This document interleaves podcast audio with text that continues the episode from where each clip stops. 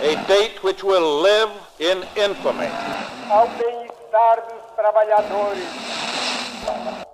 Você está ouvindo o História FM.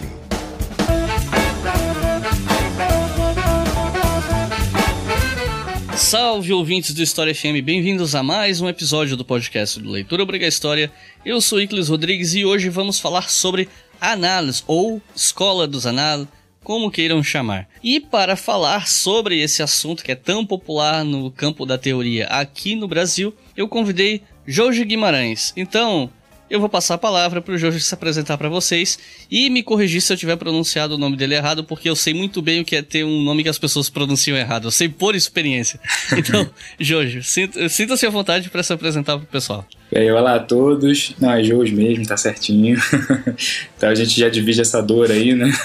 Mas, é, enfim, sou professor da, da Rede Municipal de Educação do Rio de Janeiro e na minha tese de doutorado eu estudei é, o Mark Bloch, né? A, eu costumo dizer que a trajetória e a memória dele, né? A, o título da minha tese são as guerras de Mark Bloch, porque dentro desse, dessa ideia de guerras eu procurei trabalhar com a, a, participação dele nos conflitos mundiais, né? Mas também com essa, com essa batalha pela legitimação de uma maneira de, de pesquisar, de entender a história. E também, como não poderia deixar de ser, busca refletir um pouquinho sobre como que se consolidou a memória do Mark Bloch. Por que, que o Mark Bloch como você mesmo comentou né, no início, né, por que, que o Mark Bloch é lido por praticamente todo graduando em História aqui no Brasil? Né? Isso tem um, um sentido, uma, uma, uma, história mesmo, e eu busquei é, desvendar isso um pouquinho na minha tese. Então é isso, vamos conversar sobre esse paradigma ou escola, não sei, a gente vai entrar nesse assunto depois dos comerciais.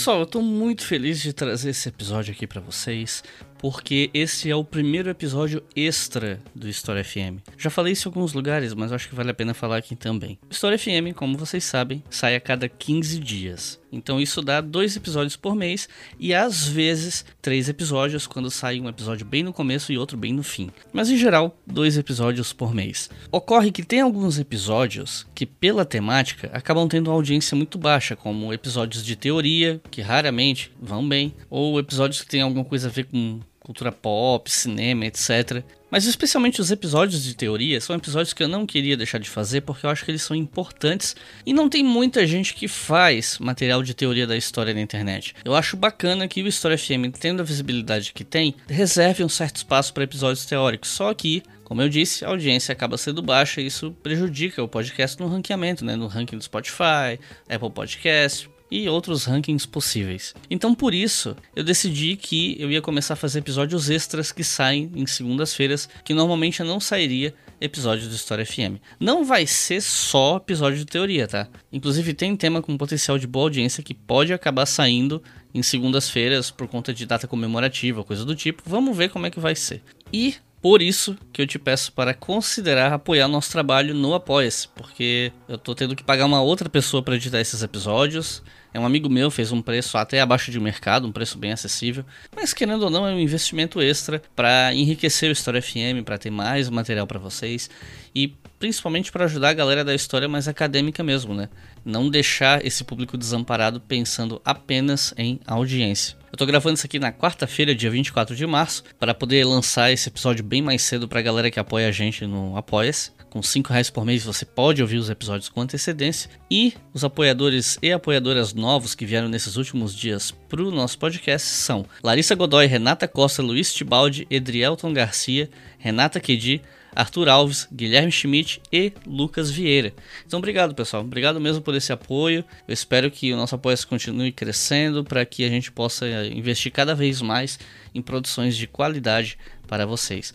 E se você não nos apoia, por favor, considere apoiar a gente. Dois reais por mês no fim do ano dá 24 reais. É um valor bem acessível para muita gente. Com cinco reais por mês no fim do ano dá 60 reais. É um pouquinho mais salgado, mas é o espaço de um ano. Então, se você tiver condições, dá essa força pra gente que faz muita diferença. E com 5 reais por mês, você pode ouvir episódios como esse com antecedência. Então hoje os comerciais são só isso aqui mesmo, chega de conversa e vamos para o episódio.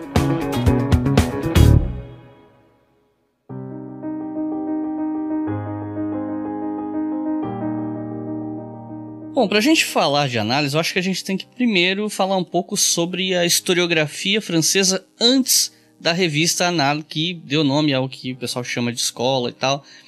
Essa historiografia anterior, onde a escola metódica, o que a gente chama de escola metódica, tinha muita força, né? Queria te perguntar, o que a gente pode falar sobre a historiografia francesa antes do surgimento dos Anal? Bem, essa historiografia, né, essa escola é, metódica, como você, você comentou, né, é, inclusive me dá um certo alívio né, de ouvir você falar sobre escola metódica e não uma, uma historiografia positivista, né, como é muito comum. É um equívoco comum e, assim, que está muito associado, na verdade, a toda a, a, uma série de escritos né, que justamente tentaram é, confrontar a produção dos Zanali a uma historiografia positivista, sendo que a historiografia hegemônica na França pré-Anali ela não era especificamente positivista, né? A gente chama justamente de uma escola metódica. Né? E o que que ela, por que escola metódica, né?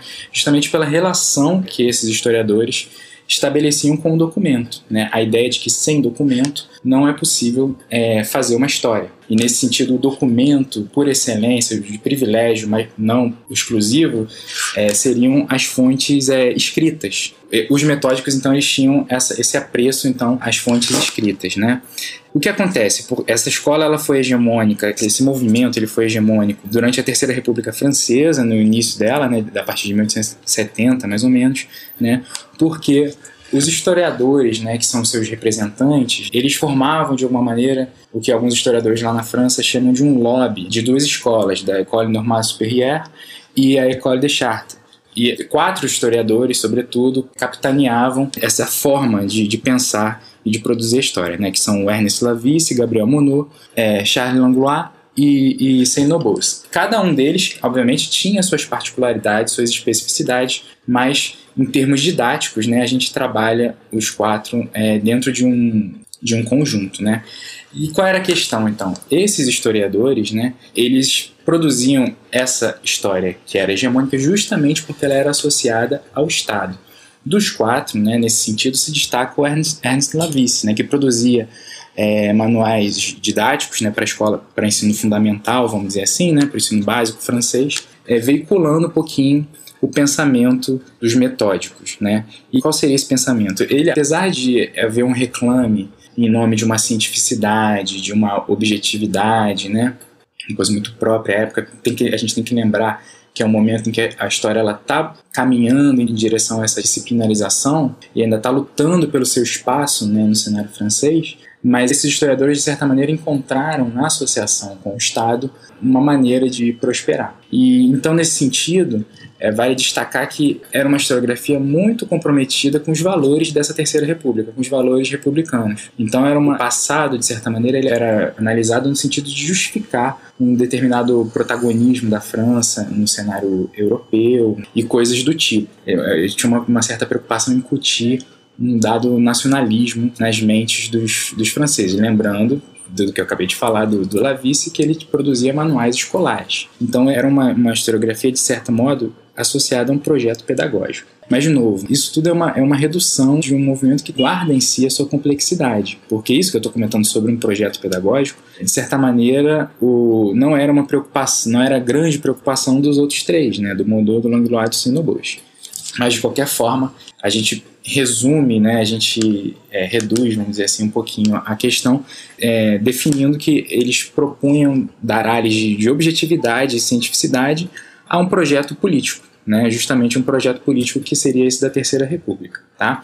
É, essa, essa historiografia, ela, então, ela vai prosperar muito a partir de revistas. Né? A revista Historique, por exemplo, ela é a, a, um grande expoente dessa maneira de pensar a história, até a virada do século. Na virada do século, ela começa a sofrer um dado desgaste. Né? Ao mesmo tempo que o Ernest Lavice ele ganha um sucesso editorial muito grande na virada do século, vai ser muito famoso um embate entre o Saint-Nobos e, um, e o François Simian, né, que vai justamente colocar em xeque essa perspectiva é, historiográfica. Né? Mas de maneira geral é isso. E qual a visão que os historiadores dos Anal tinham sobre essa historiografia anterior? O que é que eles criticavam nessas perspectivas? Que soluções ou propostas diferentes eles apresentavam, enfim? É, então, o Bloch e o Febvre, né, que são os, os, chamados pais fundadores dos anais, eles eram bastante críticos a essa historiografia. Como a gente lê na maior parte, em quase todos os textos que vão abordar esse momento, eles vão é, justamente criticar é, o que eles chamam de uma história evenementiera, né, uma história atrelada ao, ao, ao factual e aos eventos políticos. Né? É, o Lucien Febvre, por exemplo, ele vai dizer que a, a história é muito mais complexa do que isso, e vai defender a ideia de uma história total, né? Que uma, nós não pode separar o político da totalidade de uma dinâmica social, de uma dinâmica é, histórica. Né?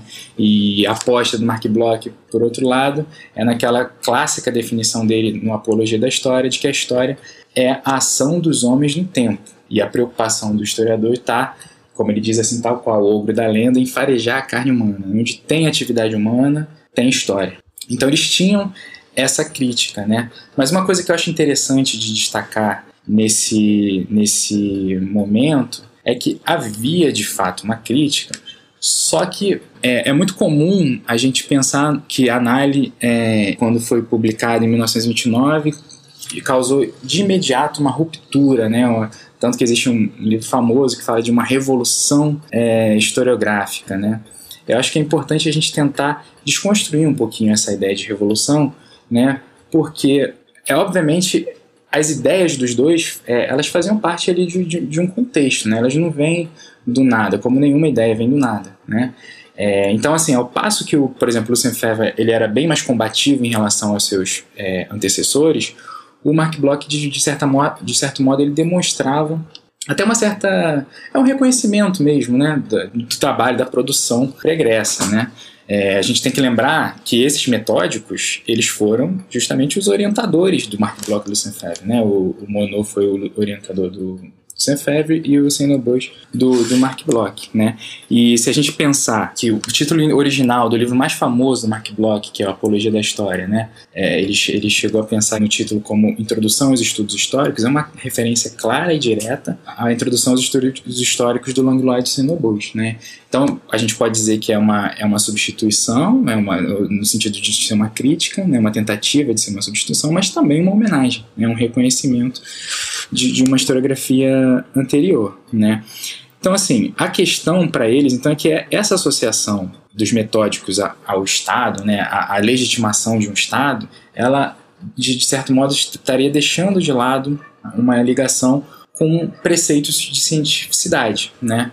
É, então a aposta que do Bloch do Fever era em nome de uma história que eles acreditavam científica. Só que os metódicos também pensavam dessa maneira, só que o momento era outro. O momento da ciência, de maneira geral, era outro. A gente tem que, de novo, relembrar que eles estão se propondo ao desafio de uma renovação historiográfica após esse embate do Simian e do Xenobos que aconteceu ali no início do século XX. Então eles estão muito imbuídos, inclusive, dessa ideia, do, do, dessa crítica que o Simeon fez, né? é uma crítica muito famosa, que vai dizer que os metódicos, eh, os historiadores da época da escola metódica, eles eram apegados aos ídolos, né? o ídolo é, do indivíduo, o ídolo das origens e o ídolo do político. E, de, de certa maneira, a crítica que o Bloch e Fev fazem aos historiadores é, da escola metódica vai cair justamente nessa tríade. Um outro elemento também que eu acho interessante de destacar é lembrar também do contexto da Grande Guerra, né?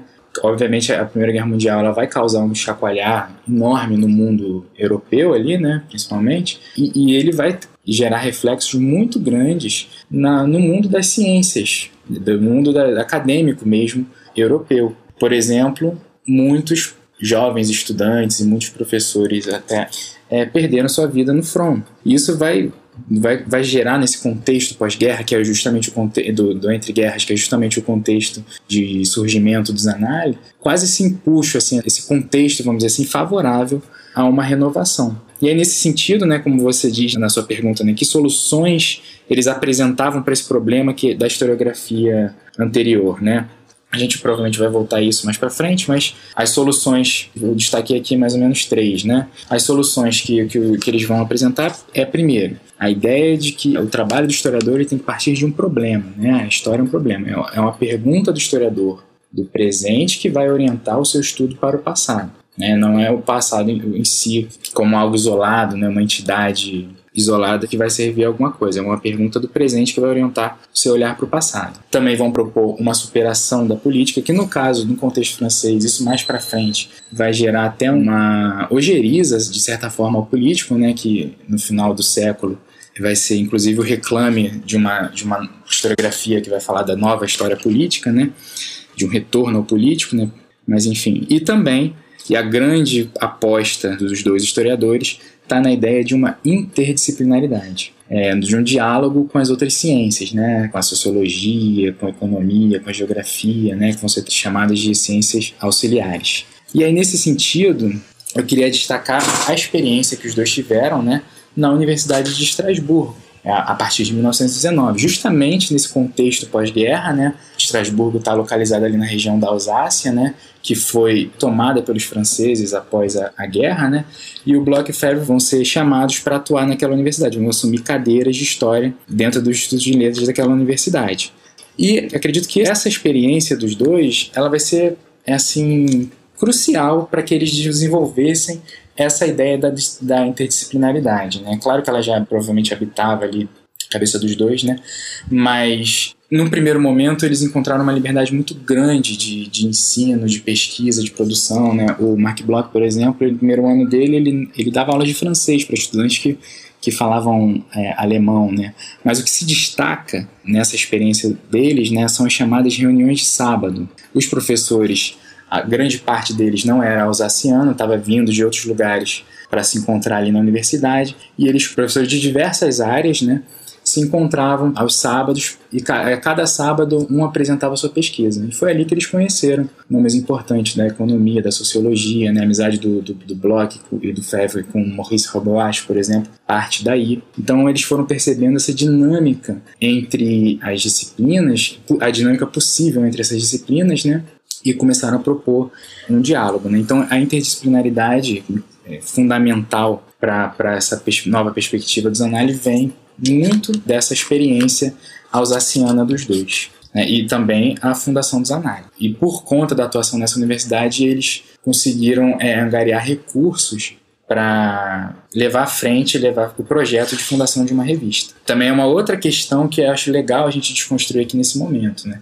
É, a ideia de que os, os análises são uma, uma historiografia marginal, porque não estava situada em Paris, então uma historiografia é, totalmente é, periférica, né?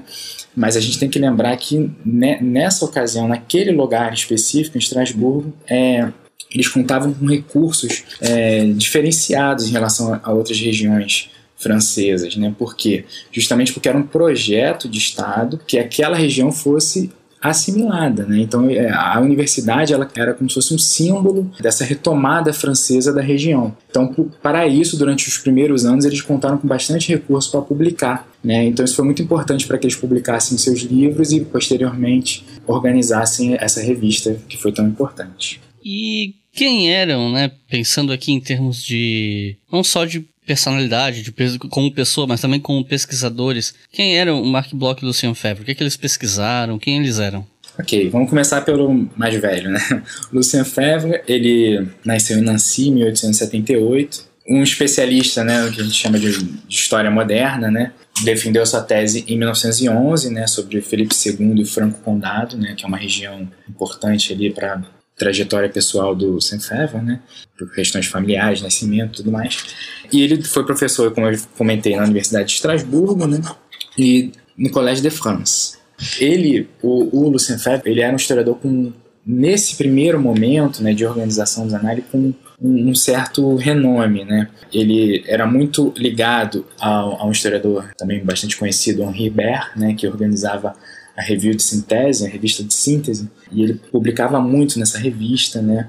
Foi um dos coordenadores, foi um dos organizadores da, de uma enciclopédia, de uma nova enciclopédia francesa que, tava, que começou a ser organizada em 1933 e foi o fundador da, de uma cadeia de estudos sobre a, a reforma e o protestantismo na, na Escola Prática de Altos Estudos. Ele, então, enquanto especialista de história moderna e muito associado também à questão de, de religião, né, como dá para perceber. É, escreveu, por exemplo, a biografia do Lutero, escreveu também um livro sobre o Rabelais e propunha, de, uma, de maneira geral, né, ele propunha um, um, diálogo da história, justamente com as ciências sociais, né, com a sociologia, com a economia e com a psicologia. A psicologia era um elemento importante para sua trajetória. Ele vai falecer em 1956. E o Marc Bloch nasceu em Lyon em 1886, né, de família então alsaciana e judia. Isso é um elemento importante porque no final da trajetória dele, ele vai ser justamente perseguido né, pela França dividida, pelos nazistas, por conta dessa associação e também por conta da ligação dele com a resistência francesa. Né?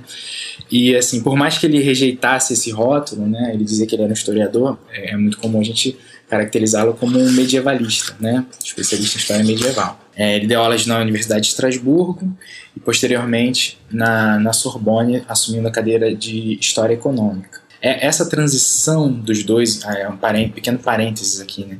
Essa transição dos dois de Estrasburgo para Paris, ela, ela também é digna de nota, né? Porque o Lucien Febvre ele vai organizar a candidatura dele e rapidamente ele consegue uma cadeira no Collège de France, que era uma, que era uma instituição de muito prestígio, ainda hoje é, né? De muito prestígio na, na Universidade Francesa.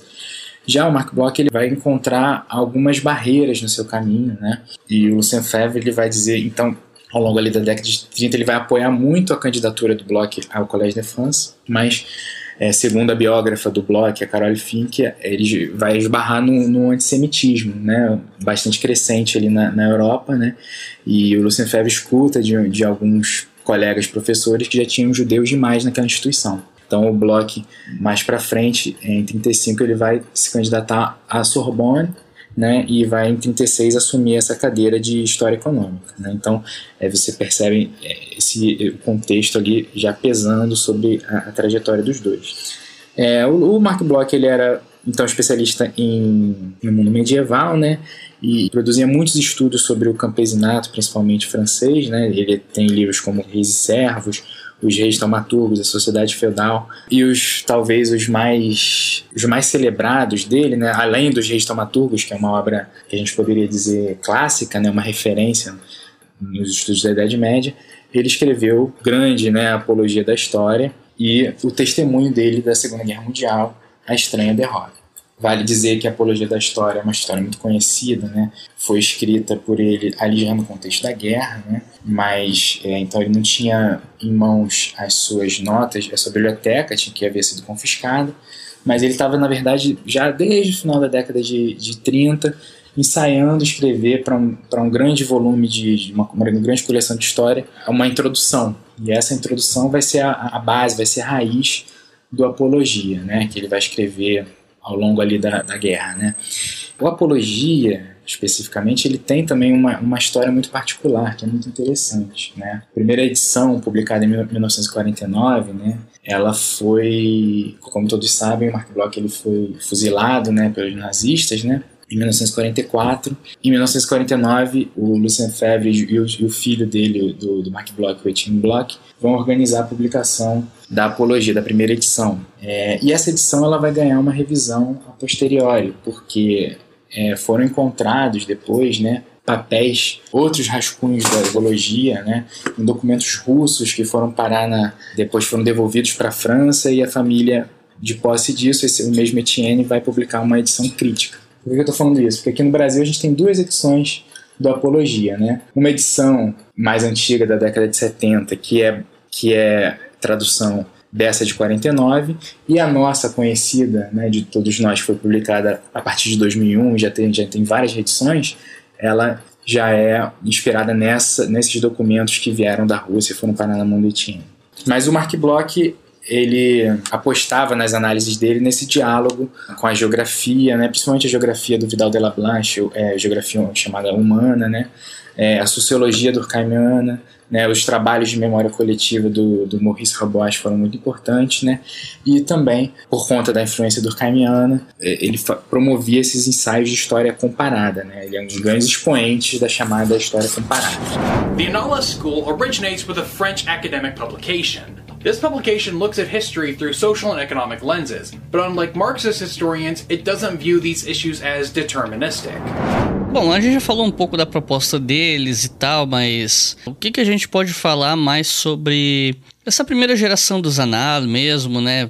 A partir do momento que a revista sai, enfim, O que era exatamente a tal revista Anal, né? Ok, essa revista ela foi fundada em 1929 e mais uma, uma coisa que eu gosto de reforçar é isso, né? Porque passa-se muitas vezes a impressão de que em 1929 aconteceu uma, uma grande ruptura e que eles foram super celebrados. Isso, isso é um, é como se lembram, do, é um esforço de mais de memória do que de história do que foi a revista. Né? A revista, ela, ela na verdade, ela fazia parte de um projeto é, profissional dos dois. Né? Eles estavam em Estrasburgo, tinham pretensões de ir para o centro, de ir para Paris e viram né, na possibilidade de fundar uma revista, né, uma possibilidade de ter uma força nas, nas candidaturas para os concursos. Essa revista ela vai ter eles vão fazer um primeiro ensaio de, de publicação, é, pegando como molde uma revista alemã, que não vai, vai, vai ser levada à frente, vai ser, vai ser fracassada, né? Mas em 1928 eles começam a organizar mais uma vez a, essa empreitada, né? E aí vão tomar como inspiração duas revistas importantes na França, né? A Année Sociologique, do Durkheim, que era editada pelo Durkheim, e a revista de síntese do Ribert. Então é no amálgama de duas revistas de, de, de algum sucesso é, anterior, né, que eles vão fazer, vão tentar organizar a proposta deles, né. É, e aí curioso também é, é, pensar um pouquinho no nome dessa revista, né? O Mark Bloch ele inicialmente ele, ele, sugeriu ao editor, né, que é o nome da revista fosse Evolução Econômica e Social, que não é um nome muito atrativo, né? O, o nome Análise Histoire, ele vem, na verdade, de uma sugestão de, do editor, né, que chamava é, Max Leclerc, que queria aproveitar o sucesso de uma outra revista, né, Análise de Geografia, Análise de Geografia, e propôs então, já que essa revista já vende bem, já tem um, certo, uma certa entrada no público é, francês em geral, vamos criar a nossa Análise de Histoire, né, e os dois aceitam esse nome, né. Eu gosto de, de reforçar isso para mostrar justamente essa questão da diferença entre o projeto, né, e, e, e o real. E aí nesse sentido, né, reforçar essa ideia de que não foi uma revolução, por assim dizer, ela vem justamente de, da gente, por exemplo, na minha tese, quando eu, eu, a gente observa as discussões dos dois para organizar a revista, a gente vê, por exemplo, o público-alvo deles eram de estudantes de história, mas eles tinham a pretensão, por exemplo, de de que a revista fosse vendida para, para banqueiros, para pessoas ligadas ao mundo da economia, né? Por isso, a análise de história economia e também né, uma distância entre o projeto dos dois, que os dois pensavam de história, e a realidade, o que era possível de ser produzido numa revista naquela, naquele contexto, naquela ocasião. Tem um episódio muito curioso que, que a gente vê nas cartas né, entre os dois, que o Lucien Febvre ele tá, manda uma carta para o Bloch, né, dizendo assim, olha, recebi um artigo é, do Glotz, né, falando sobre o preço dos papiros. E aí ele fala que o artigo é, é muito ruim, é, é, muito ultrapassado. Ele fala esse artigo jamais vai fazer parte da revista do Zanai. Né? E se você pegar a primeira edição, publicada em 1929, o primeiro artigo é esse do, do preço dos papiros. Então, o que, que aconteceu? Dentro da, do que eles pensavam sobre história, eles não conseguiram colaboradores, muitas vezes, que dessem vazão a essas perspectivas que eles tinham de história. E aí, nesse sentido, o Bertrand Miller, por exemplo, vai dizer que o brilho dos análises, a inovação dos análises se encontra nas resenhas que os dois publicavam em cada edição, que ali eles podiam explorar essa a maneira deles de ver a história, né? Mais do que os artigos presentes na revista, mais do que até os colaboradores nesse primeiro momento, as resenhas eram local é, de privilégio dessa maneira nova que eles tinham de encarar a história. E o que, que aparece nesses artigos e nos livros deles, né? Justamente uma essa proposta, né, de novas formas de encarar um documento histórico. Se a escola metódica ela tinha privilegiava por excelência as fontes escritas, o Bloch e o Fevre eles vão propor uma ampliação dessa noção de documento. Então a gente pode observar a análise dos dois, por exemplo, registros dramaturgos de, de, de, pinturas, né? mesmo monumentos, né? o, o, o território, né? a geografia é importante ter porque o território de, conta uma história, né? Então a noção de documento vai ser amplificada. E o trato documental, a crítica documental, né? Eu acho que isso também é uma mudança importante. A crítica documental ela vai é, ganhar um novo fôlego. É, nos, aqui a gente pode destacar, por exemplo, um, um artigo do, do Mark Bloch falando sobre as falsas notícias de guerra. Né? Ele, a partir da experiência dele na Grande Guerra, é, ele vai refletir um pouquinho sobre a pesquisa, a escrita da história, né? Ele vai dizer, olha, a mentira na, no, no ela tinha um objetivo. Muitas vezes os generais eles davam informações falsas para a gente para que a nossa moral não baixasse. Então a mentira ela cumpria um papel e um papel que mudava o rumo das coisas.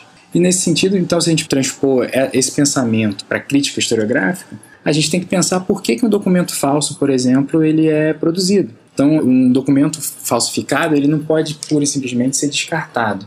Ele, ele deve ser analisado no sentido da gente se perguntar o, o, as razões, os motivos da sua, da sua produção. Né? Isso, de alguma maneira, antecipa né, algumas reflexões historiográficas que vão fazer muito sucesso no final do século. Né?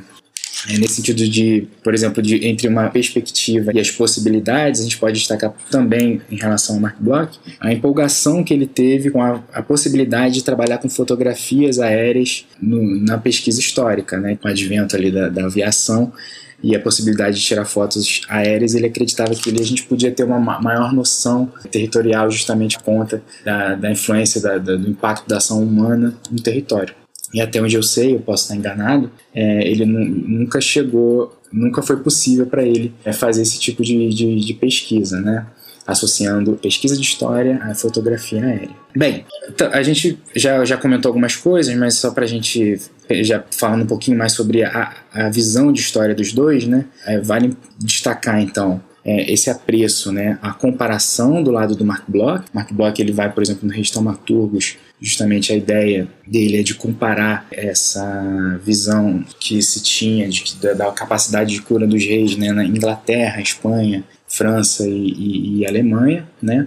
Porque a partir da comparação você consegue identificar o que é original numa determinada sociedade, né? E no Lucien Febvre, um apreço à ideia da síntese, né, que ele trouxe ali do Henri Berra. Então, a síntese seria uma maneira de você atingir aquela totalidade e deixar de lado né, o factual da, da escola anterior. Mais uma vez, reforçando, existia uma aposta na interdisciplinaridade, né, na crítica documental e também a gente é, costuma falar muito da ligação deles, da defesa deles, né, de um método compreensivo. O que é um método compreensivo? É a ideia justamente de que o historiador ele não deve julgar mas compreender os eventos históricos. Né? Então, o Mark Bloch ele trabalha com a ideia, e essa ideia é muito combatida pelo Lucien Febvre, né? mas é, de que o historiador ele deve atuar como um juiz de instrução. O que é o juiz de instrução? Ele vai recolher as provas, mas ele jamais vai proferir a sentença. E uma outra questão é o método regressivo, essa ideia de que o olhar do presente vai orientar o estudo do passado. Né? O Ulrich Ralph vai chamar isso de uma arqueologia ótica, né, de valorizar o olhar do historiador. Né, o olhar do presente orienta o estudo do passado. Nesse sentido, os dois estavam em bastante consonância. E antes de a gente ir para o bloco 2, tem uma coisa que eu queria te perguntar, porque eu sei que você escreveu sobre isso no Café História, e eu acho que vale aqui uma menção, que é a presença de Lucy Varga nessa primeira geração dos Anal, que é uma historiadora que, diga-se passagem, eu mesmo nem conhecia, fui conhecer muito recentemente. Então eu te pergunto, quem era Lucy Varga? E pedi também para você comentar um pouco sobre essa invisibilidade dela quando se fala na primeira geração dos Anal. Bem, a Lucy Varga ela foi uma, uma jovem estudante, né, austríaca que foi realizar os seus estudos na França, né, e foi orientada pelo Lucien Febvre, né. Durante um tempo, enfim, ela conseguiu, pela eficiência dela, pelas pesquisas dela, ela foi, ela garantiu bastante simpatia do, do Febvre, né, e começou, ele acabou contratando ela, de, vamos dizer assim, como uma como uma secretária. Então ela ajudava o FEV. Isso era uma coisa muito comum, né, entre esses historiadores na época, né, para que organizassem seus estudos, seus papéis, fizesse algumas traduções. Ela fazia algumas traduções para ele, né. E esse papel vale vale destacar as esposas dos dois também faziam, né, e elas de certa maneira não, jamais tiveram esse reconhecimento, né? Estou falando da esposa do Bloch do Lucien Febvre. E o interessante dela é isso, ele, ela, ela foi muito apreciada pelo Lucien Febvre pela, justamente por essa proatividade, por essa inteligência dela, né? E o Mark Bloch aparentemente, gente, isso aqui a gente está especulando, né, mas porque nas, nas, cartas ele não, não faz muita menção a ela, né, a gente vê mais o Lucien Febvre muito empolgado pela entre os dois, né. Mas o que acho, que acho interessante destacar nela é que ela ela te, então ela publicou alguns artigos, né? E ela foi responsável pra, por ajudar na organização e talvez tenha sido a principal é, organizadora da edição do Zanário é, mais engajada politicamente, né? porque existia, né, dentro, dentro dessa perspectiva do Bloco do FEV, de evitar o político e de reforçar a história enquanto um campo é, científico, né? Eles defendiam muito que essa, essa noção de que o historiador tinha que se afastar de assuntos políticos. Mas vai haver uma edição, se não me engano, agora posso com 37 ou 38, não estou conseguindo me lembrar, que vai ser claramente é, antifascista, né? E, e, na ocasião dessa organização de, de edição, é, o Bloco e o Ferro estavam altamente ocupados com, com outros afazeres, né? O Ferro, inclusive, estava fazendo viagens e trabalho, então a hipótese, ela é, a gente fala em uma hipótese só, só com medo de estar, tá, né, de, de, um engano, mas assim, é praticamente certo que quem fez essa, quem organizou essa edição foi a Lucy Varga. Então ela tinha justamente essa questão de uma coragem muito grande. Né? Acontece que essa relação entre ela e Lucien Febvre se desgasta, né? E então vai haver esse, esse rompimento entre a Varga e o Febvre, né? Finais da, dos anos 30, e ela vai acabar perdendo a oportunidade, perdendo espaço na, na, na vida francesa, nas instituições acadêmicas francesas, né? E vai retornar para Áustria naquele contexto da Segunda Guerra Mundial né, e de família judia, vai acabar tendo que viver na clandestinidade, né, e morrendo, de, salvo engano, de tuberculose. Ela vai adquirir uma doença respiratória e vai ter uma morte muito trágica. Ela tinha diabetes, né? É, ela tinha uns problemas de saúde, é, todos eles tinham, né? Mas ela tinha, ela tinha problemas de saúde que se agravaram ali naquele contexto de uma vida dura, né? De uma pessoa que vinha de, na verdade, de uma, de uma elite acabou é, sofrendo esse fim é, trágico.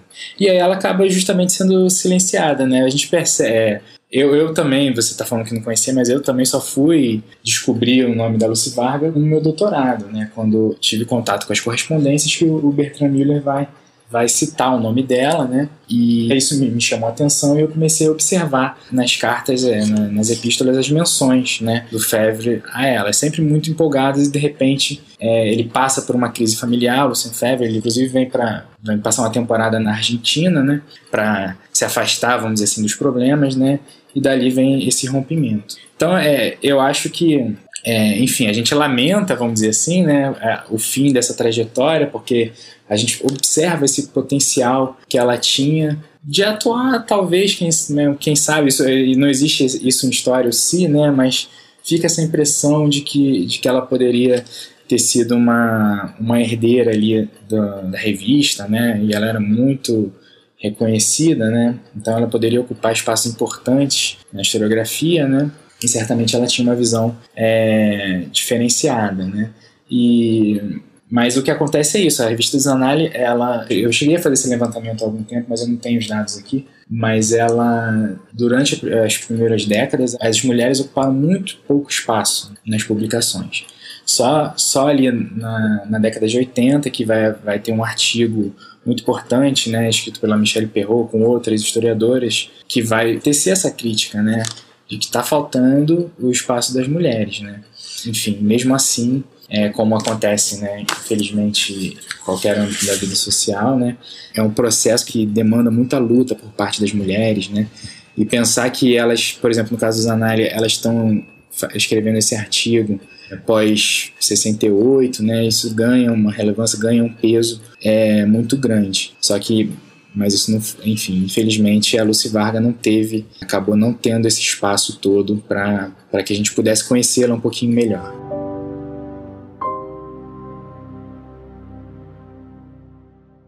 Você está ouvindo o História FM.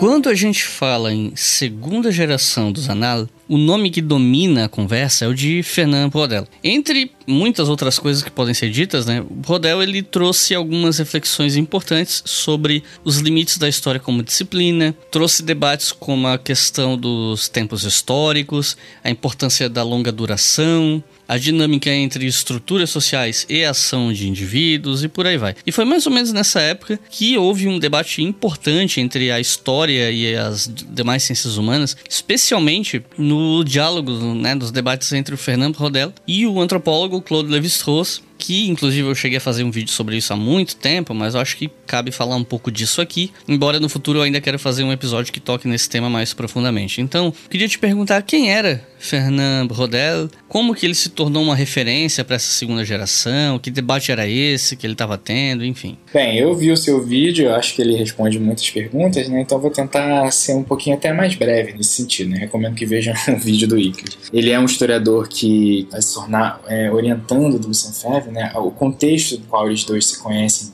pessoalmente é muito curioso, né? Eles trocavam algumas cartas, né? Porque o Brodel um leitor do Lucien Febvre, né, um tempo, um admirador, e o Brodel vai ter uma temporada, enquanto estava se formando, uma temporada de docência né, na Argélia, e depois ele vem ao Brasil, né, na fundação da USP, né, ele vai participar desse movimento importante, né, e vai dar aula aqui durante um tempo, e quando ele estava voltando para a França, nesse cruzeiro de volta para a França, ele conheceu o Lucien Febvre, que estava voltando da Argentina, como eu comentei, veio para a Argentina para apresentar alguns seminários, mas também, como ele nas cartas, para tentar se afastar um pouquinho das questões familiares que ele estava vivendo. Né? E aí, nesse retorno, eles dois se conhecem e essa relação entre eles se fortalece muito. Então, gradativamente, ele começa a publicar bastante na, na revista Sintésimos, Análise, né? e gradativamente, então, ele vai se tornando esse, esse herdeiro, vamos dizer assim, do Zanelli. Ah, um detalhe também, ele fez os seus estudos na Sorbonne, foi aluno do Henry Hauser, que era o que ocupava a cadeira de História Econômica que o Bloch depois vai assumir em 36, né? Bem, o Fernand Brodel, ele, assim como o Bloch, ele enquanto prisioneiro de guerra, ele vai escrever um, um, livro, né, o livro mais famoso dele, que é o Mediterrâneo, né, também sem a, a, ajuda de, da sua biblioteca, das suas notas de pesquisa, né, ele vai escrever, entre muitas aspas, da cabeça, né, tendo o apoio de uma pequena biblioteca, né, bem pequenininha, e vai assumir esse lugar de secretário do, do, do Fevre, que outrora havia sido ocupado pela Lucy Vargas. O que, o que é interessante na trajetória do Fernando Brodel é destacar como que ele sim conseguiu ocupar esses espaços que, for, que tornaram essa fama do Zanelli ainda maior. Né? Uma coisa que eu esqueci de comentar no outro bloco foi isso, que o Fevre ele foi aumentando seu renome e esse projeto Zanelli ganhou uma, um reconhecimento bastante interessante na, na década de 40, né?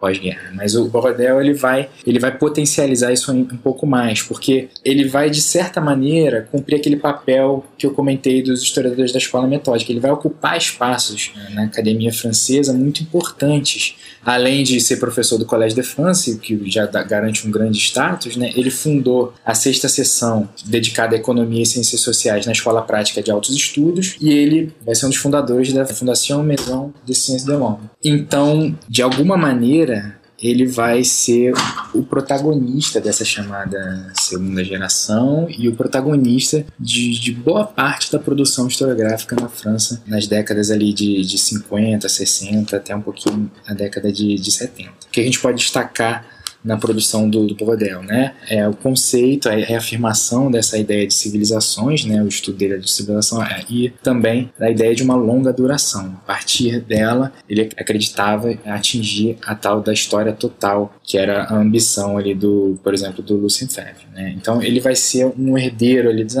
e por ter sido orientando do Lucien Febvre, ele vai ser vai acabar, vamos dizer assim, divulgando bastante a perspectiva do Febvre sobre a história. Aí aqui a gente abre um pequeno parênteses para falar de algumas curiosidades, né? Nos análises, na ocasião dos 10 anos da morte do Mark Bloch, ele vai escrever um artigo dizendo que o Bloch ele teve a sorte de trabalhar junto ao maior historiador de todos os tempos que havia sido o Lucien Febvre, né? Então isso já mostra quão é, herdeiro ele se julgava do Febvre, né?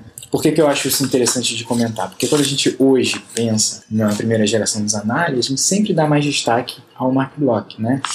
Mas nesse momento era o oposto que acontecia. E aí, como você comentou lá no seu vídeo, né, o Brodel ele vai entrar numa discussão muito importante com o Levi-Strauss é, em defesa da história. O Levi-Strauss ele vai escrever um artigo que vai criticar a produção historiográfica de então, né?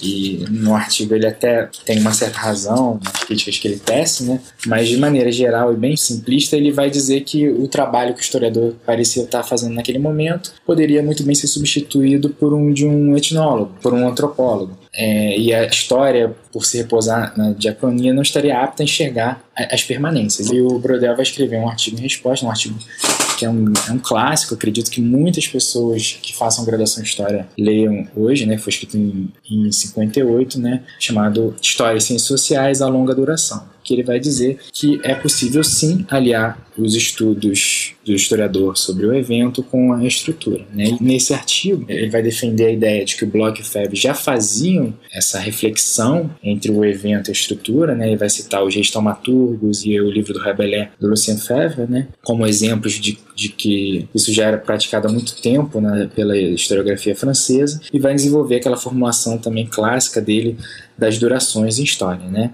A curta duração, a média e a longa. A curta duração, que é contingencial, é restrita aos eventos, território de, cronistas e jornalistas, né, que vai falar de ações pontuais de indivíduos notáveis que alteraram o curso da história. A segunda é a média duração, que vai falar de ciclos e conjunturas, curva de preços, uma progressão demográfica, movimento de salários, variação de taxa de juros, né? Então são, são ciclos conjunturas, a gente, vamos poder, a gente pode dizer assim, né? E a longa duração, que vai ser a temporalidade privilegiada por ele, que é aquela das coisas estáveis, né? Da continuidade, da coerência. Né? E o que é importante destacar é que essa estabilidade, ela não significa imobilismo. É uma estabilidade porque a mudança que ocorre ela não é perceptível ao longo da trajetória de um indivíduo comum. Então, a longa duração seria isso. Então, ele, ele aposta numa coisa que, numa temporalidade muito larga, mas sem deixar de lado aquela ideia da primeira geração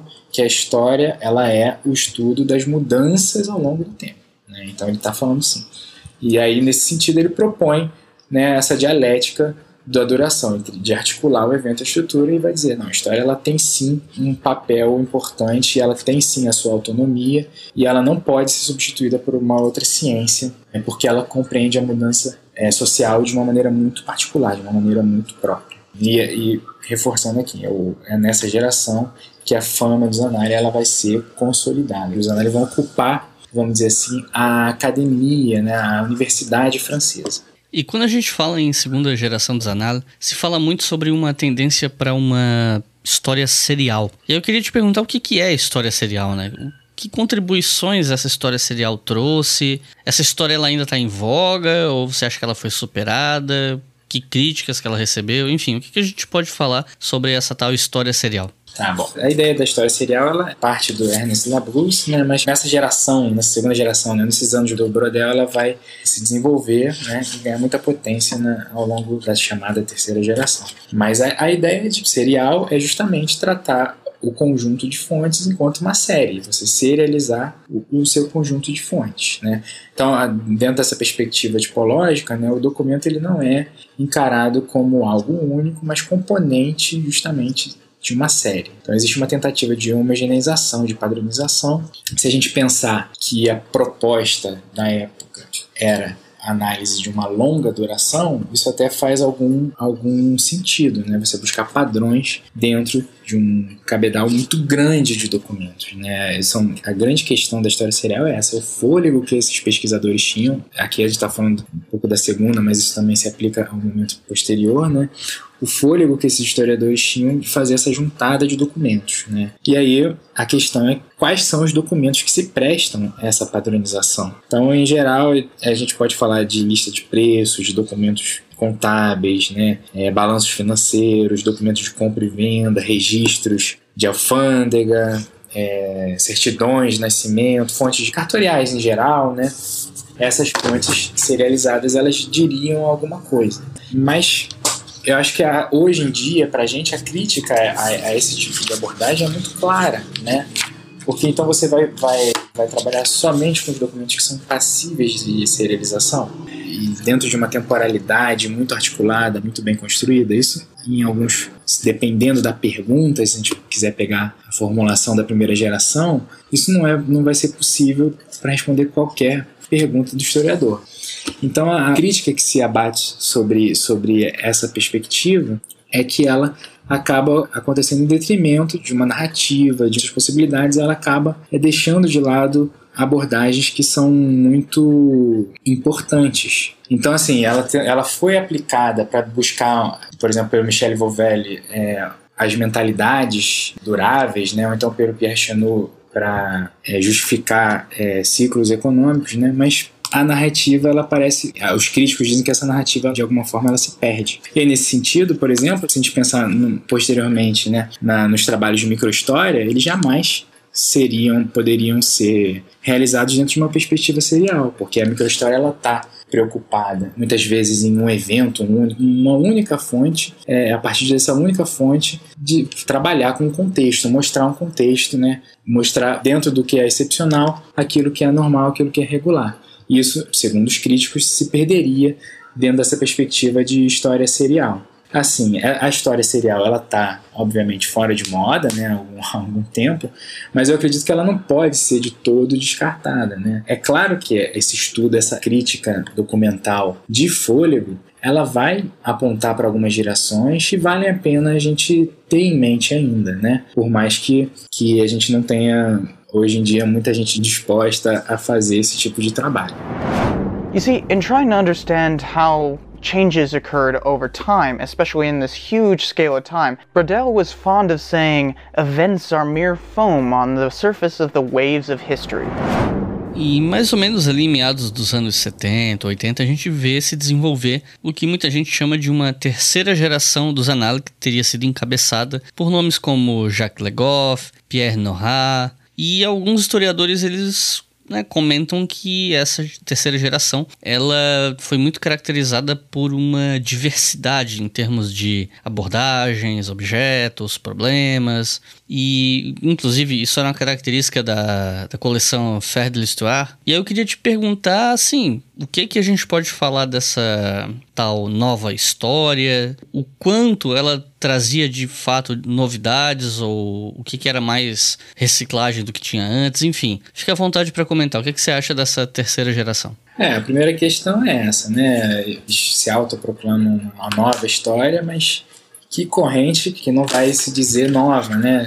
Que movimento, né? Os metódicos dizendo que era nova, a primeira geração, sempre esse aspecto da novidade ele vai ser ressaltado. Então, de fato, a gente tem que refletir um pouquinho sobre as dimensões dessa novidade. Agora, o que, que a gente pode traçar como características importantes desse momento ali da década de 70 e 80, né? Esse é o momento em que a, a ideia de mentalidades vai se consolidar. Né? E aqui, mais uma vez, a gente fala dessa confusão que acaba existindo em alguns artigos, alguns textos, sobre os análises como um todo, né? Porque é muito comum a gente falar, a gente ler assim, ah, os análises são contrários ao que eu falei já lá atrás, né? Uma historiografia positivista e os análises praticam a história da mentalidade. Ainda que Bloch, Fevre, principalmente Fevre, você encontre essa ideia de mentalidade, né, das ferramentas mentais, né, como o Sam vai dizer, existiam é, clivagens entre os dois ali na primeira geração, né? Por exemplo, o Mark Bloch ele vai trabalhar essa ideia de mentalidade muito associada a representações coletivas, ao passo que Fevre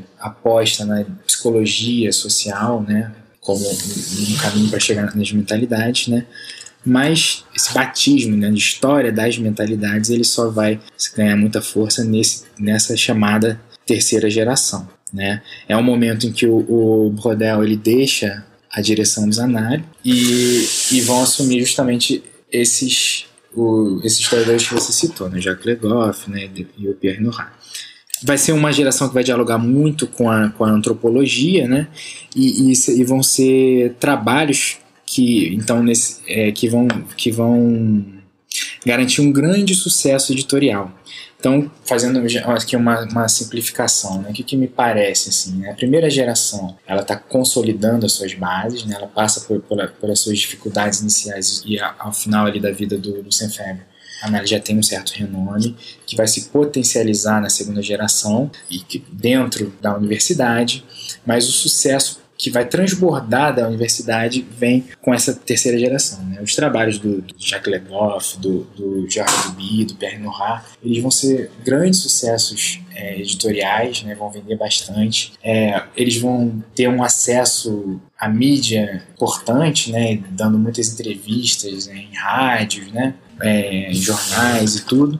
e então vão ser livros que vão ser muito bem queridos né, pelos franceses de maneira geral e fora da França também. E aí é uma, uma geração, como você falou, né? Eles existem seus trabalhos são muito diferentes, mas a gente pode dizer que existe uma tentativa de, de retornar à ideia do indivíduo, né? Que parecia ter sido deixado de lado, principalmente no momento do Rodel, né? É, e a gente pode destacar aqui a biografia de São Luís que foi escrita pelo Jacques Legoff, apesar das críticas que se faz, né, da maneira pela qual o Legoff trabalha o indivíduo São Luís, ele está partindo do pressuposto de que indivíduo e sociedade não são indissociáveis, né?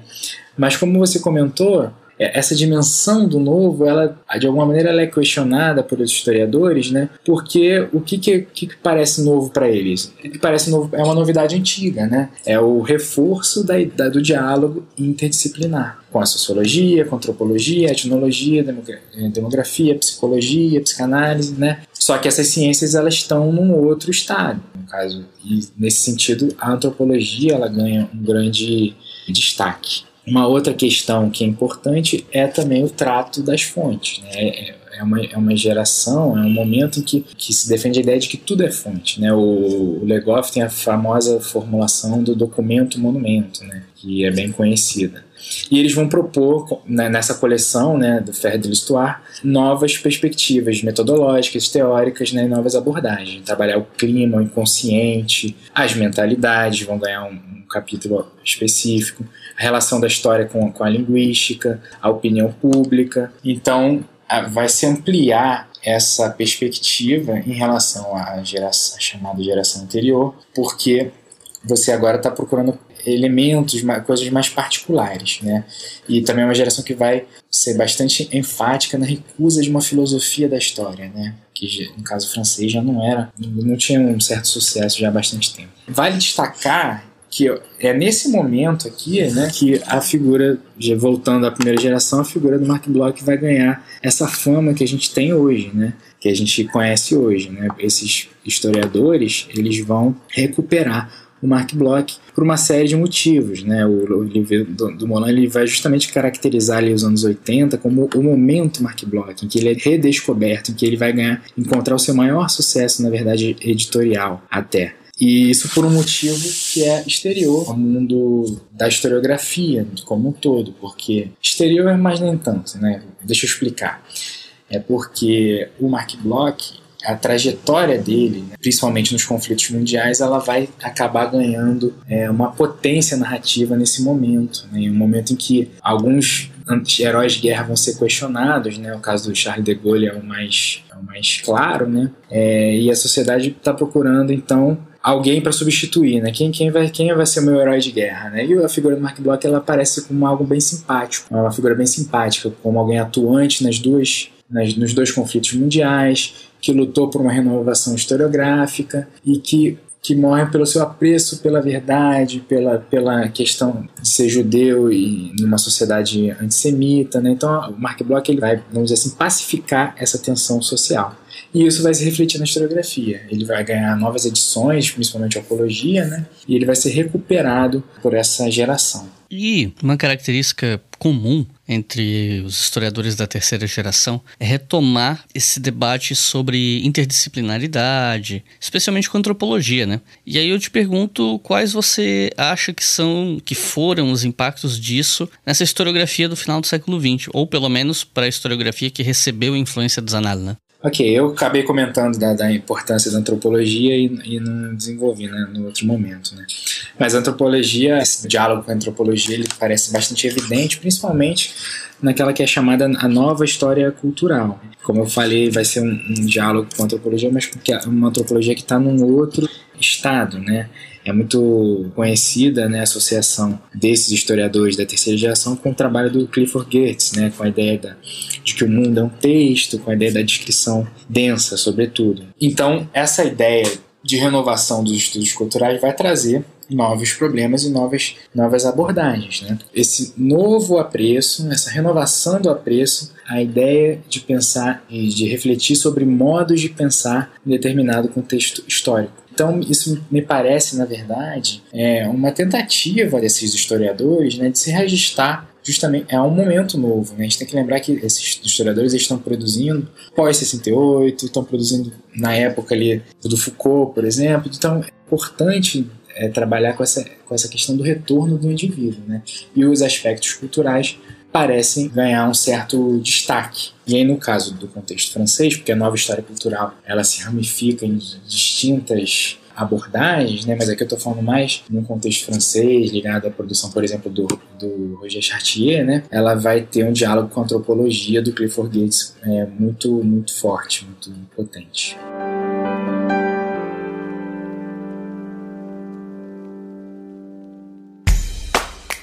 O Leitura Obriga História é um selo de produção de podcasts de história e humanidades. E a nossa campanha no Apoia-se financia esse e todos os outros podcasts. Então acesse apoia.se barra e colabore para manter esse projeto educacional gratuito no ar.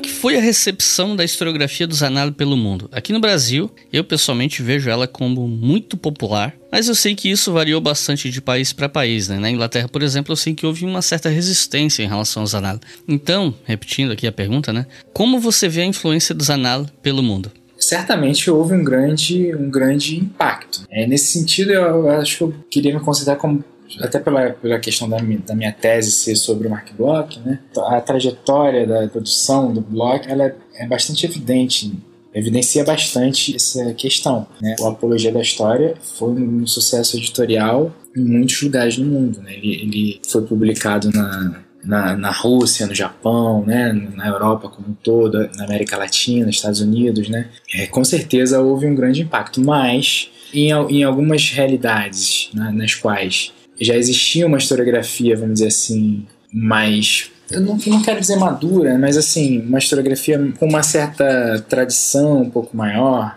tradição universitária, quero dizer, né? Porque então os análises tinham um certo concorrente, né? Você falou aí, por exemplo, da resistência dos ingleses, né? Eles tinham a Passing Present, por exemplo. Então já existia uma revista, uma tradição historiográfica importante, né?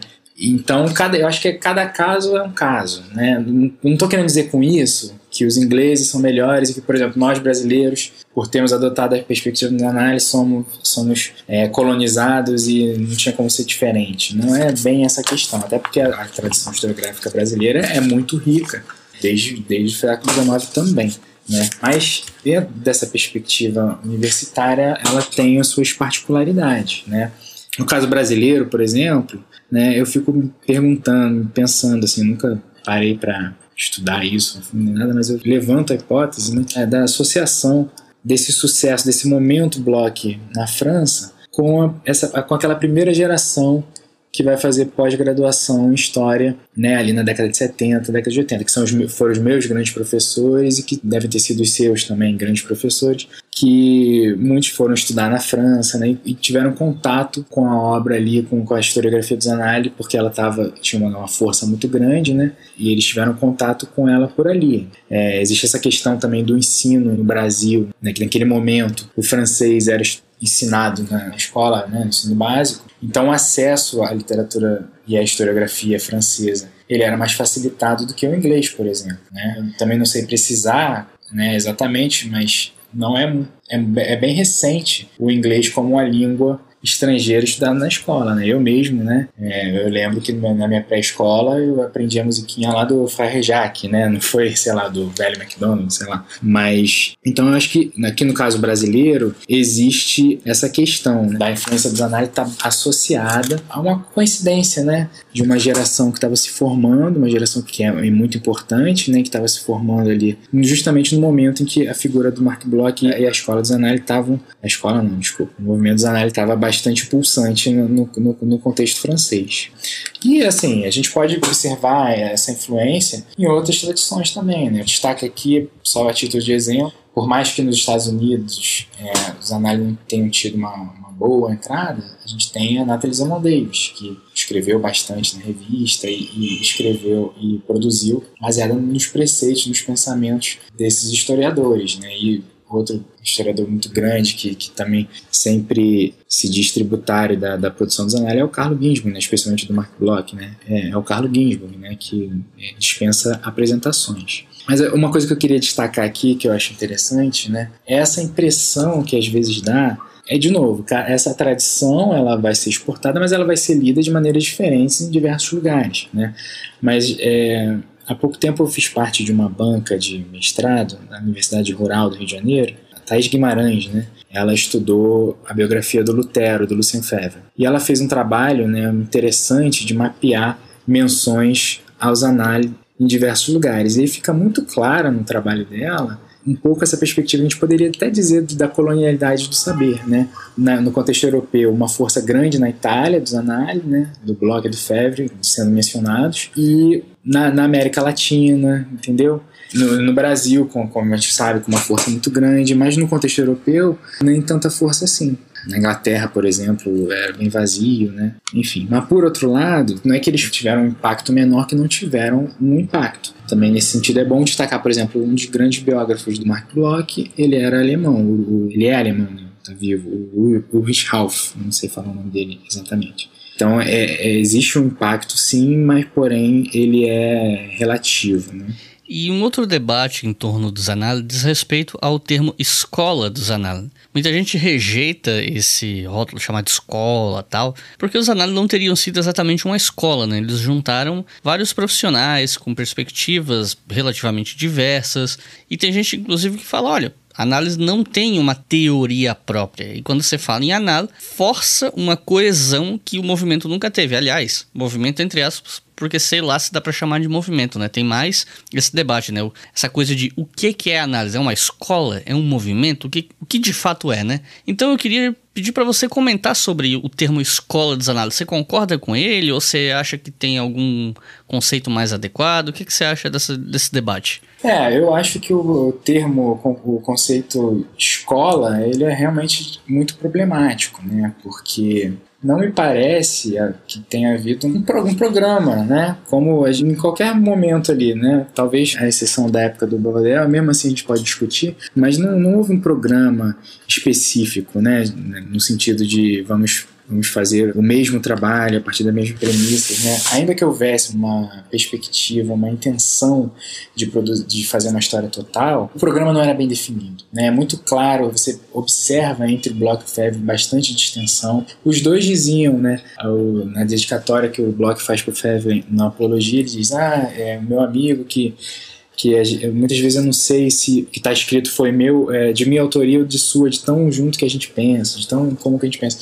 Mas você, com o mínimo de atenção, você consegue perceber a diferença entre a produção dos dois. Preocupações, afinal, eram cabeças diferentes, eram dois indivíduos diferentes, né? Na terceira geração, sobretudo, existem é, abordagens para todos os lados, né? Então, nesse sentido, trabalhar com a ideia de uma escola é bastante complicado, né? Como, por exemplo, a escola metódica é, é, se, talvez não seja tão complicado dizer. Acho que o problema que está em falar de escola é o problema, vamos dizer assim, clássico da, da, da redução, né, para fins didáticos. Para fins didáticos ela funciona. Você entende que foi um, movimento ali, mas ao mesmo tempo ele acaba é, dificultando as coisas, como eu já comentei até. Talvez essa ideia de trabalhar a análise como uma escola cause essa confusão entre as gerações, entre, entre os momentos, né? De falar que eles todos trabalham com a perspectiva de história das mentalidades e que todos, é, o Bloch e o Feb falavam, diziam ser historiadores do social, por exemplo. Então, eu acho que é, é, bastante problemático, sim, trabalhar com a ideia de escola. Né?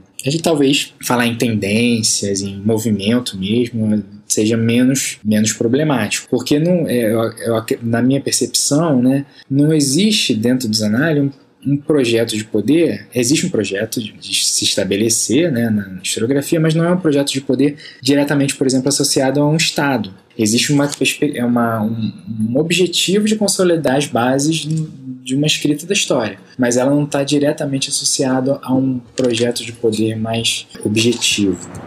These historians tend to focus on late medieval and early modern Europe, believing that this is where most current trends started. They tend to eschew more recent history, believing that a few decades isn't enough time to notice any historically significant trends. Bom, quando eu estudei os análises na graduação, havia quase essa aura de revolução historiográfica, como se os análises estivessem, sei lá, salvando a historiografia do positivismo, aquilo que a gente já comentou um pouco, né?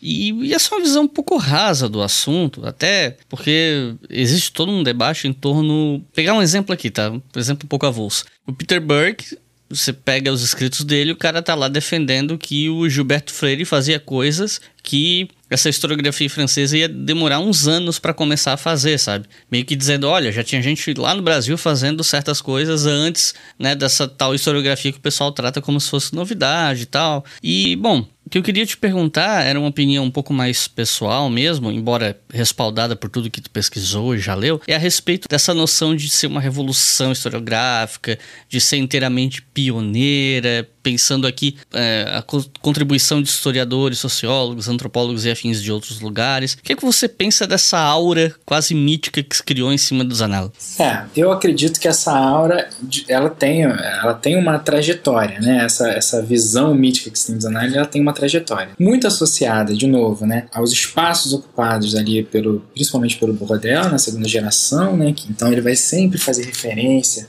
ao Bloch, ao Febvre, enquanto grandes bastiões de uma renovação, mas é claro que isso tem que ser é, relativizado. Os análises eles não, eles não foram é, inovadores estrito senso, né, no sentido de, de, de, que suas reflexões tenham partido do nada, como a gente já comentou aqui. Eles estão, na verdade, fazendo uma juntada, ali, fazendo uma amálgama de diversas contribuições. Né? A gente, se a gente comparar, por exemplo, as reflexões da, dessa primeira geração com a historiografia alemã do século XIX, a gente encontra bastante eco. E é uma coisa que não é nem, vamos dizer assim, escondida pelos historiadores. Talvez um pouquinho pelo Lucien Febvre, né? mas o Mark Bloch ele teve uma temporada de estudo, ficou, salvo engano, dois anos na Alemanha estudando, e muito possivelmente teve contato com a obra do Droysen, né? E muito desse método compreensivo que é defendido por ele está ali na Alemanha. Né? Então, então, nesse sentido, essa ideia de uma revolução no sentido moderno, né, de uma ruptura, já não parece tão grande assim se a gente tiver a curiosidade de ler o editorial da revista Historique, do Monod, se a gente pegar a introdução aos estudos históricos do Langlois de Sonobos e ler alguns parágrafos, obviamente a gente vai perceber diferenças, mas tem muitas semelhanças com os reclames do Bloch do Febvre, por exemplo. Né? Essa ideia de um apego ao científico, da busca pela verdade, né? Então, existe realmente essa essa distância, né? E aí, como você comentou aí no caso brasileiro, né? É, realmente, é, por exemplo, se a gente pegar essa geração dos ensaístas, né? A gente vai ver ali um diálogo ali com a antropologia, né? Já que você citou o Gilberto Freire, no caso ali da antropologia, né? A partir dos Estados Unidos, mas um diálogo com a antropologia que vai se encontrar a força na historiografia francesa bastante tempo depois, de fato. Isso, isso, pode ser destacado.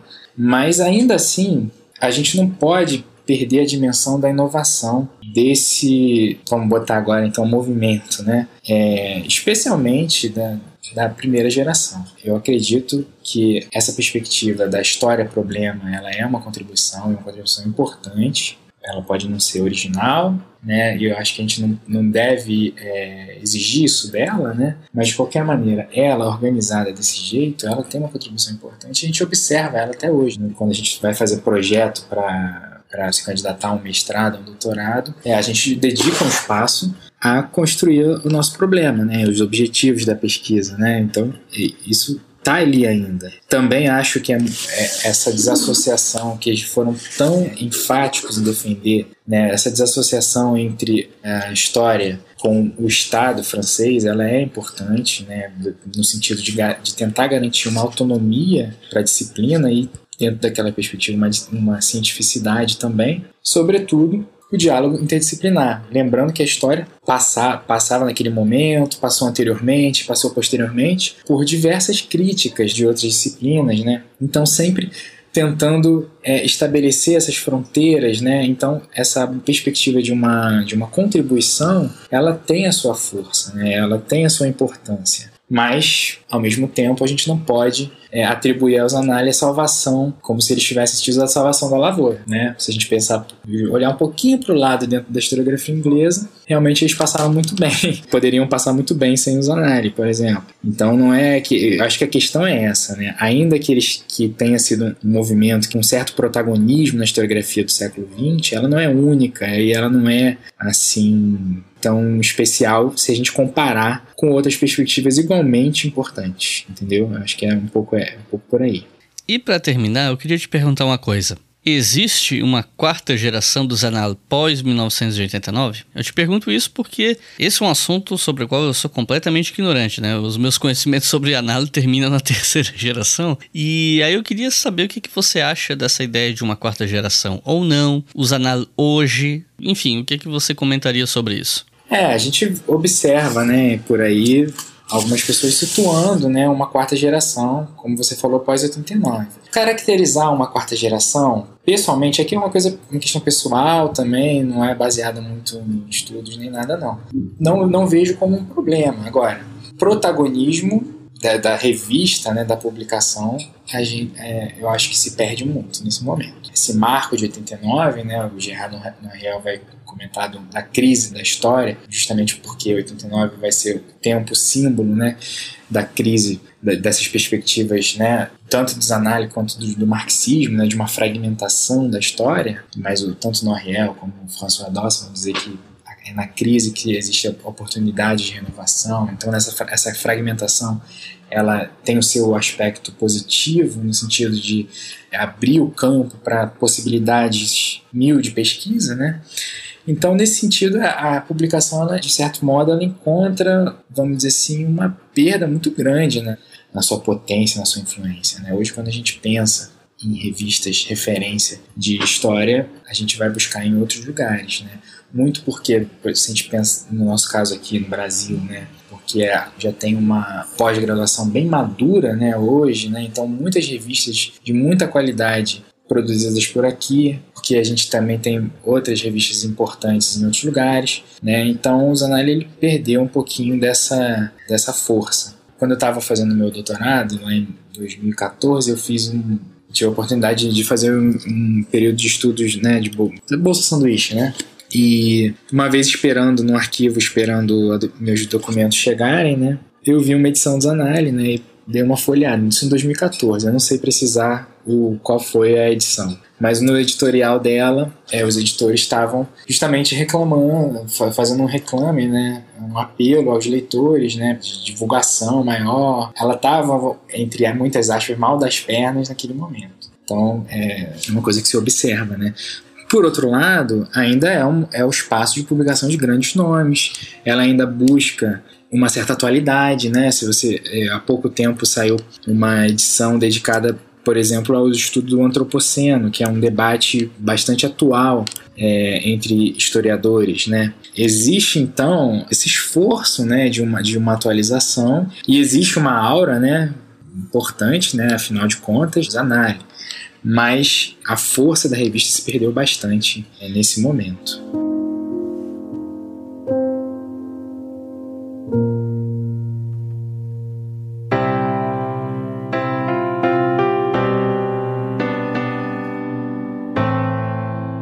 Recomendações de leitura para quem quer aprender mais sobre esse assunto. Um livro, dois, no máximo três livros para quem está começando. O que é que você recomendaria? A princípio eu recomendaria, eu acho assim, que um, um livro que cobre bem, de uma maneira bem é, didática, né, essa questão da, das correntes francesas, né, é um livro organizado pelo Christian Delacroix, François Dox e Patrick Garcia, chamado As Correntes Históricas na França. Né? É um livro de fácil acesso, ele não é muito barato, mas é, é um livro que vai traçar de uma maneira bem competente, né? ainda que seja, enfim, para quem está começando, né? Mas eu acho uma referência importante, interessante hoje de mapeamento desses momentos da historiografia francesa, desde lá dos metódicos até uh, os dias de hoje. E aí o François Dawson, né, que é um dos autores desse livro, também tem um livro que é bastante referenciado, né, que apesar de muito criticado hoje, né, eu acho que ainda mantém uma argumentação que vale a pena ser discutida, né, que é o História em Migalhas. E por fim, é, o Guy Bordet e Hervé Martin escreveram um livro também, que era uma edição antiga, mas que agora foi reeditado, então também o acesso já é um pouco mais facilitado, é, chamado As, As Escolas Históricas, né, que ele vai mapear muito bem esse debate todo que a gente teve ao longo desse episódio. Então é isso, gente. Muito obrigado por terem ouvido aqui até o final. Espero que esse episódio seja útil. Tenho certeza que vai ser útil, especialmente para graduandos e para o pessoal que está estudando para a seleção de mestrado e doutorado. Vai ser muito útil esse episódio. E peço que vocês considerem a possibilidade de apoiar o nosso trabalho em apoia.se barra História. Com dois reais por mês você está financiando todos os podcasts da casa, tudo que leva o nome Leitura Obriga História é financiado. Dois reais por mês no fim do ano é 24 reais, é o preço de um hambúrguer. Então a gente conta lá com o seu apoio e compartilhe esse episódio com quem vocês acham que será útil. Se você for professor, passe esse episódio para os seus alunos. Tenho certeza que vai ser útil para muita gente. Então é isso. Muito obrigado e até a próxima.